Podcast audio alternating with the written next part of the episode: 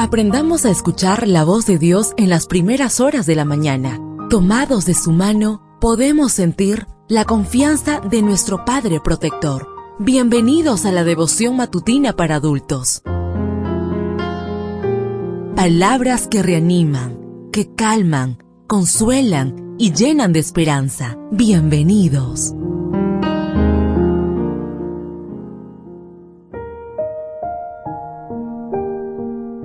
Apreciado amigo, apreciada amiga, qué bendición poder saludarte hoy 20 de julio.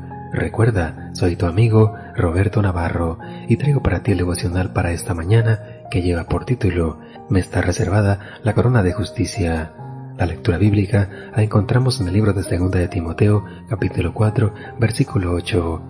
Por lo demás, me está reservada la corona de justicia, la cual me dará el Señor juez justo en aquel día.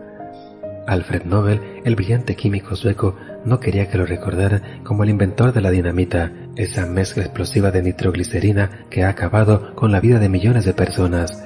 Pensando en cómo sería recordado en la posteridad, en 1895, poco antes de su muerte, decidió establecer una fundación que se encargaría de premiar a los hombres y mujeres que hicieran grandes aportes al bienestar de la humanidad, y por ello, desde 1901 se entregan los prestigiosos premios Nobel. Uno de los aspectos distintivos del premio es que desde 1974 no consideran elegible a nadie que haya fallecido antes del anuncio de los premios. La única manera en la que el premio podría ser dado de forma póstuma es si el galardonado muere entre el momento en que la Academia y el Instituto Karolinska anuncia al ganador, que por lo general ocurre a principios de octubre y cuando se realiza la ceremonia de entrega del premio el 10 de diciembre. Ese día, el rey de Suecia entrega la medalla, el certificado y un cheque por algo más de un millón de dólares. Nuestro buen Dios ha reservado un asombroso premio para cada uno de nosotros, y ese premio lo recibirán tanto los que estén vivos cuando Él regrese por segunda vez como los muertos. La Fundación Nobel no puede resucitar a Gandhi para entregarle el bien merecido Nobel de la Paz, pero nuestro Dios resucitará a todos los que vayan a recibir el galardón celestial. Así que sea que vivamos o que muramos, el premio será nuestro.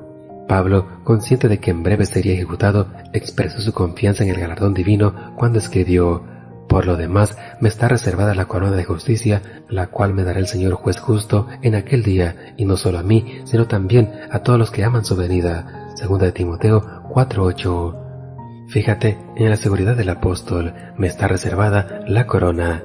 El vocablo griego apokaimei traducida aquí como reservada, se usaba en documentos de la época para aludir a un producto que ya había sido puesto en buen recaudo, que había sido guardado en la tienda para uno. Nuestro galardón espera por nosotros, ya Dios lo tiene separado. Deseo que el Señor derrame abundantes bendiciones en tu vida y recuerda, mañana tenemos una cita en este mismo lugar, en la matutina para adultos.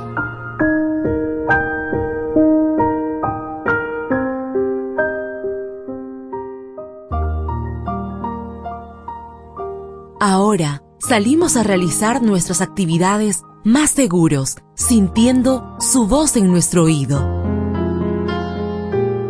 La devoción matutina para adultos es producida y realizada por Canaan Seventh Day Adventist Church and DR Ministries.